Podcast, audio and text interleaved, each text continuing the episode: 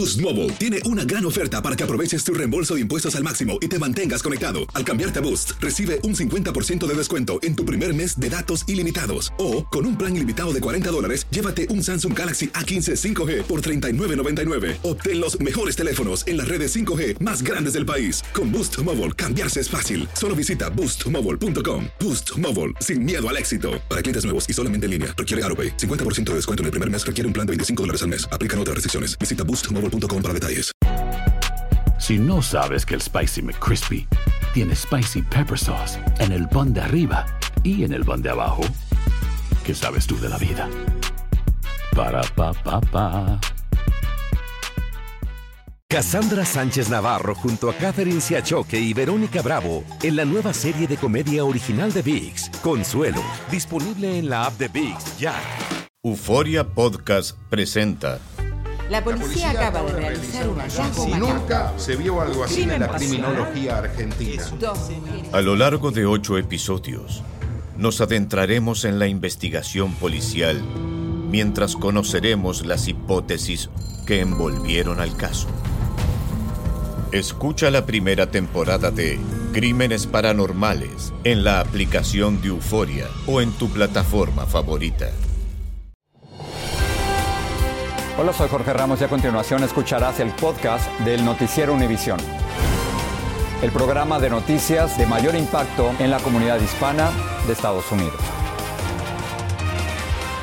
Buenas noches, Silvia. La misión del sumergible Titán, que intentaba llegar hasta los restos del Titanic, terminó en tragedia porque sufrió lo que llaman una implosión catastrófica, según informó el Servicio de Guardacostas de los Estados Unidos. Así es, Jorge. A sus cinco tripulantes lastimosamente se les da por muertos. Este anuncio puso fin a la agónica búsqueda en aguas cercanas a la isla canadiense de Terranova. Estamos hablando precisamente de esto. Los investigadores estiman que la implosión catastrófica ocurrió cuando se interrumpió la comunicación con el sumergible el domingo, cuando este llevaba como una hora y 45 minutos en el agua. Y piensan, Jorge, que habría sucedido cerca de su objetivo porque hallaron los escombros a 1.600 pies del Titanic. El Tarazona tiene más sobre este trágico desenlace. La búsqueda del sumergible Titán terminó con el hallazgo de los restos de la nave. Los guardacostas de Estados Unidos dijeron que uno de los vehículos operados remotamente encontró cinco pedazos de la estructura en el fondo del mar, an area that was approximately 1,600 feet. aproximadamente a 1.600 pies de los restos del Titanic. Dicen que estos hallazgos lo llevaron a concluir que el Titán sufrió una implosión, es decir, que colapsó y se contrajo hacia el centro por la fuerte presión bajo el mar. cuando hay demasiado, demasiado, eh, demasiado presión. So, es como un, imagínate un, un container y demasiado presión y crunch. So, it's in, it's, no es una explosión, es opposito. Es un, it's un, it's una implosión. Las familias de los cinco ocupantes del Titán fueron notificadas inmediatamente después del hallazgo.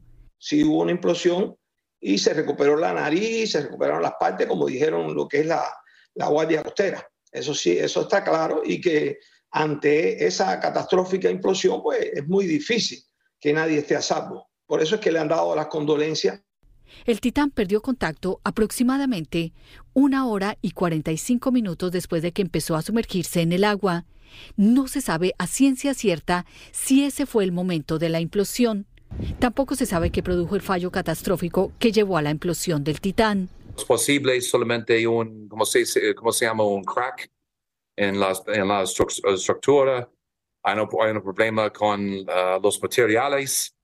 Hace cinco años, un piloto de la compañía dueña del Titán advirtió que la nave no era segura. El director de la película Titanic, James Cameron, que ha bajado a los restos del Titanic en otras naves, dice que los problemas del Titán eran bien conocidos dentro de la comunidad de submarinos. The top players in the in the uh, deep submergence engineering community even wrote letters to the company saying that what they were doing was too experimental to carry passengers. Bueno, los guardacostas de Estados Unidos aún no saben si será posible recuperar los cuerpos de las cinco víctimas debido a las condiciones difíciles en la profundidad del mar. Aseguraron que seguirán recogiendo evidencias para tratar de determinar la causa de esta catástrofe. Jorge, regreso contigo. Ilma, gracias. Seguimos con esto porque las víctimas de esta tragedia eran cinco exploradores que, según sus familiares y amigos, compartían un espíritu de aventura y pasión por descubrir los misterios del mar. Lourdes del Río nos cuenta más sobre ellos. Todos los que se embarcaron en esta expedición tenían algo en común, un corazón aventurero. Comencemos por el multimillonario británico Hamish Harding. Harding fue pasajero el año pasado en el quinto vuelo espacial tripulado de Blue Origin, empresa espacial privada fundada por Jeff Bezos tan reciente como en marzo de este año, compartía la emoción que este viaje le había causado. Detesto decirlo, pero no pensaba mucho en mi familia, pensaba en la misión cuando nos lanzamos. Es tan emocionante, es una experiencia increíble. Ir a ver con sus propios ojos los restos del Titanic iba a ser otra de sus grandes aventuras.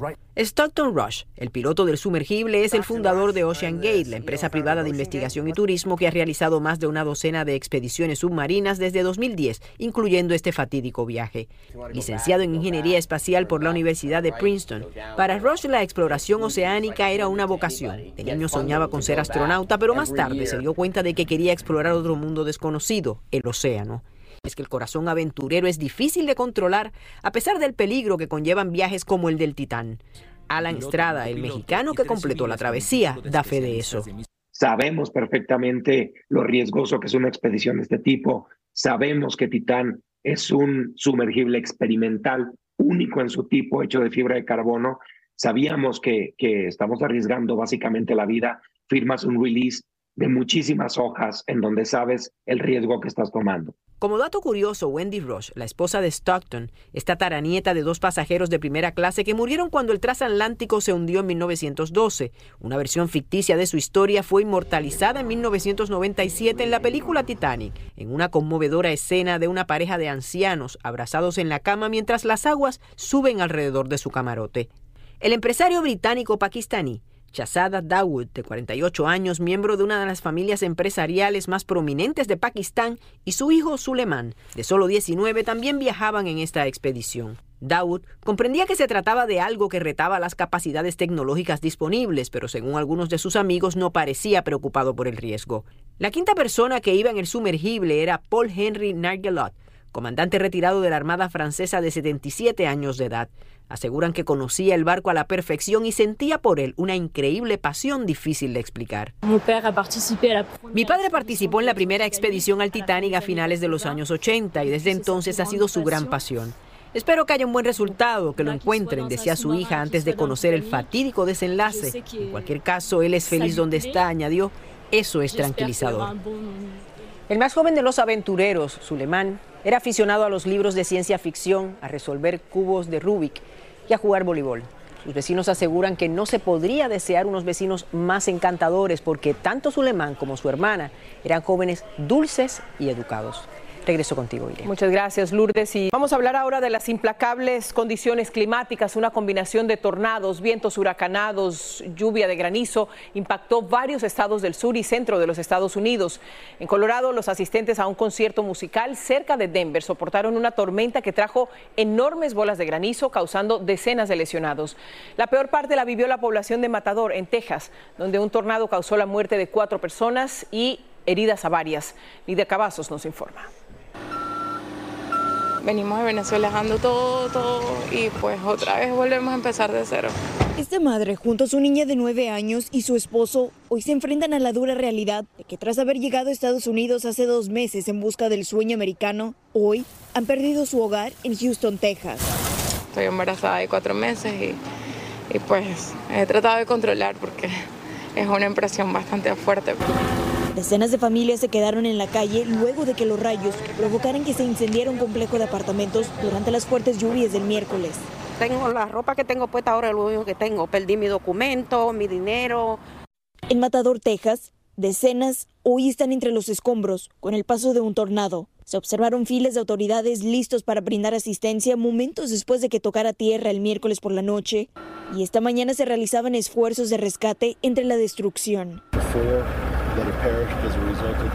Autoridades estatales informaron sobre la muerte de por lo menos cuatro personas y varios lesionados como consecuencia del tornado. Son numerosas familias que hoy han quedado sin hogar con el paso de estos desastres naturales y esto también encima de una ola de calor que implica temperaturas en los tres dígitos y ahora no hay energía eléctrica para poder refugiarse ante estas temperaturas cálidas.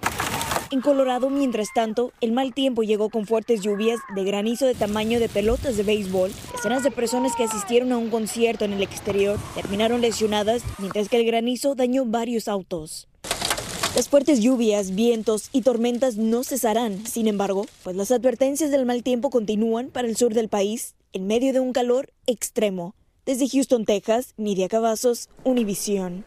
Diez menores hondureños están bajo el cuidado de autoridades de Texas tras ser rescatados en la ribera del Río Grande cerca de Eagle Pass, donde fueron abandonados por traficantes de inmigrantes.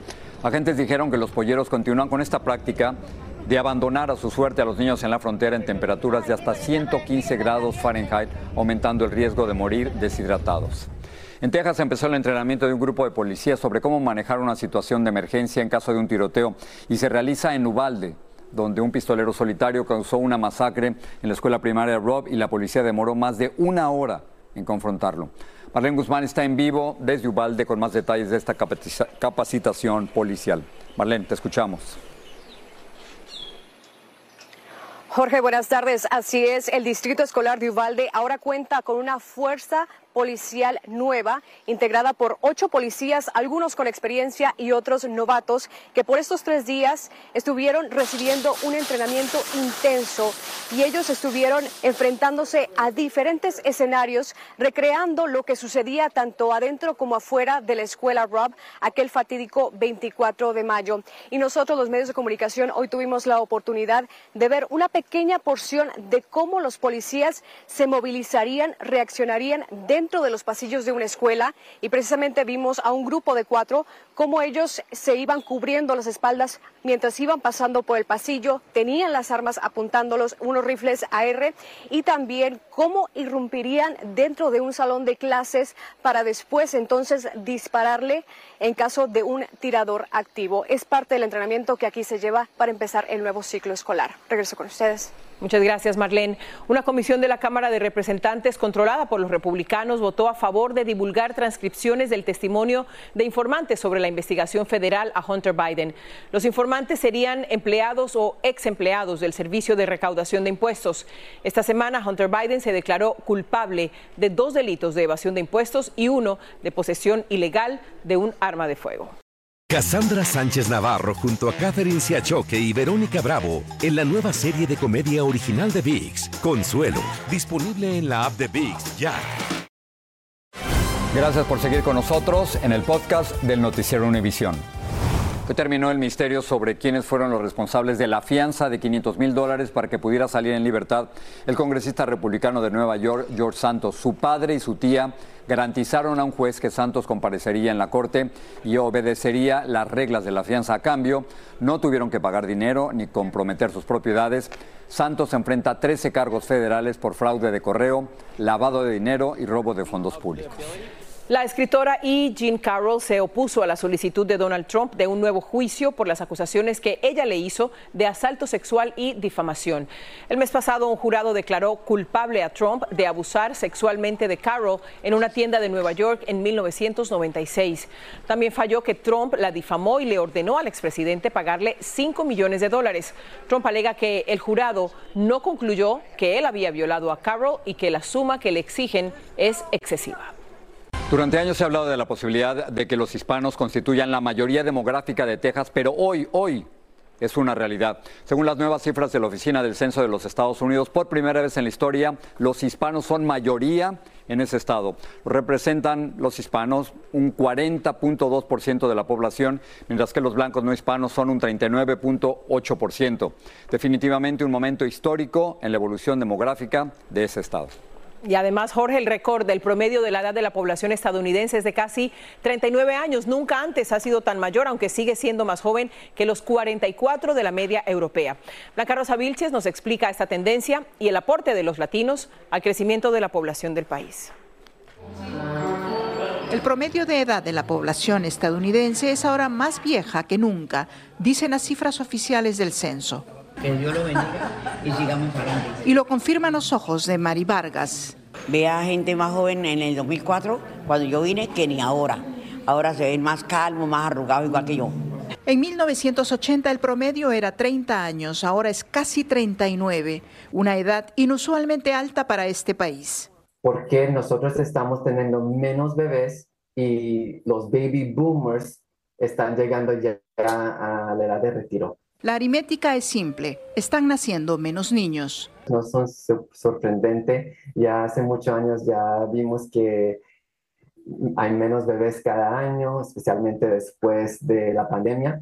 La inmigración, sin embargo, hizo crecer la población norteamericana. Ahora todo se culpa, no, son los inmigrantes que vienen a, a delinquir a este país. No, no es así. Nosotros buscamos un futuro. Según el censo, la población asiática en Estados Unidos aumentó un 2.4%, la hispana subió 1.7% y la blanca no hispana subió solo un 0.1%. Más de 63 millones se identificaron como hispanos. tengo dos hijas. Eh, no aspiro a tener más hijos, Dios mediante. En los centros de cuidado para personas mayores, de continuar esta tendencia representa un nuevo desafío. Tanto en la parte eh, de salud como alimentación, eh, seguros médicos. Si esta tendencia continúa, los centros de cuidado para personas mayores enfrentarán más desafíos. Las nuevas cifras requerirán por parte del gobierno federal implementar nuevas medidas sociales que se ajusten a estos nuevos datos del censo. En Queens, Nueva York, Blanca Rosa Vilches, Univisión. Y ahora sí vamos a hablar de fútbol y de esperanza. Y es que ayer el Jimmy Lozano ya fue presentado oficialmente como el nuevo técnico de la selección mexicana en vísperas de la Copa Oro. El ex seleccionado nacional deberá mostrar su mejor cara ya que tiene todos los ojos de todos los mexicanos puestos sobre él.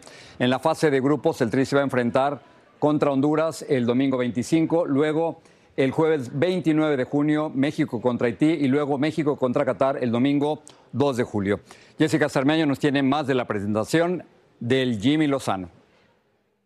Del gran grupo humano que son y de la gran generación de futbolistas que tenemos. Eso que lo tengan claro, si no yo, hoy no estaría aquí.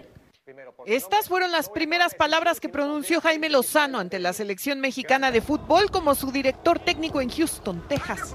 Sé que los momentos no han sido los mejores, pero también sé que de estas circunstancias, de estas situaciones, es de donde se forjan las mejores historias de vida. Y en este caso de deporte. Los seleccionados lo escuchaban serios y hasta cabizbajos. Es que tienen una titánica tarea a cuestas. No solo levantarse de la terrible derrota que sufrieron ante Estados Unidos en la Nations League, donde en lugar de goles hubo violencia. También les urge recuperar la confianza de una aguerrida afición que en su último juego contra Panamá en Las Vegas dejó vacío el estadio. El arquero Guillermo Ochoa le dio la bienvenida. Entonces, pues te encuentras con, un grupo de, jugadores y de staff con muchas ganas de, que las cosas salgan bien, con, hambre, con, ambición. Lozano tiene 44 años y el equipo que dirigió en los Juegos Olímpicos de Tokio en 2020 consiguió el bronce.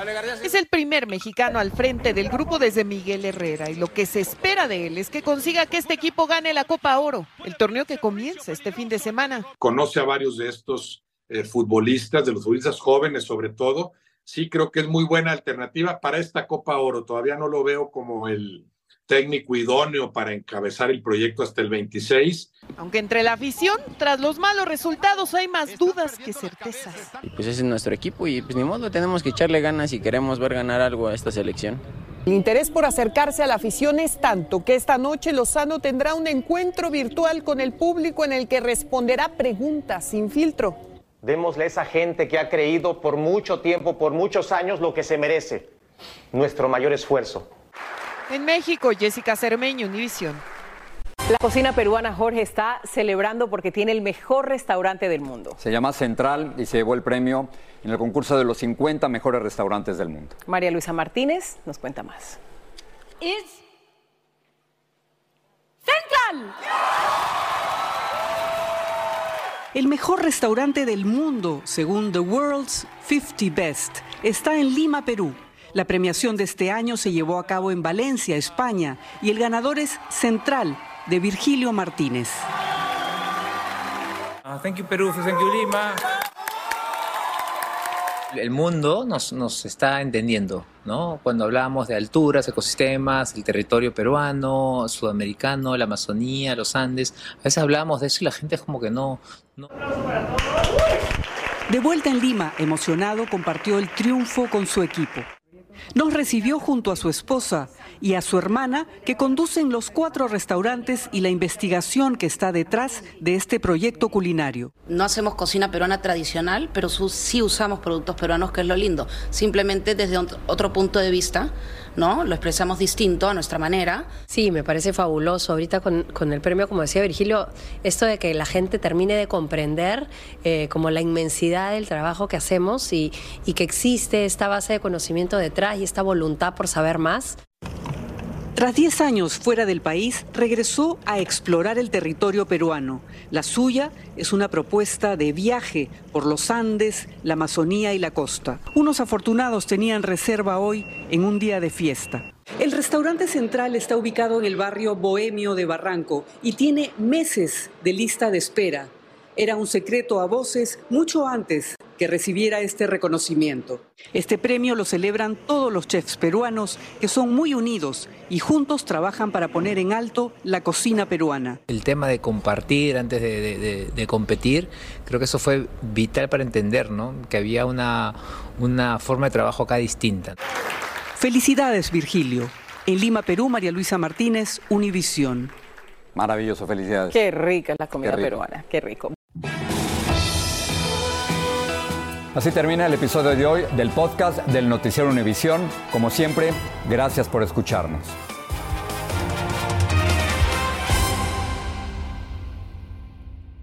El escándalo alrededor de Gloria Trevi es cada día más grande y parece no tener fin. Soy María Raquel Portillo. Fui ese rostro pálido y sin voz que el mundo vio en las escenas del mayor escándalo del entretenimiento de las últimas décadas. No vengo a contar mi versión, vengo a contar mi historia. Ya es hora de abrir la boca. En boca cerrada.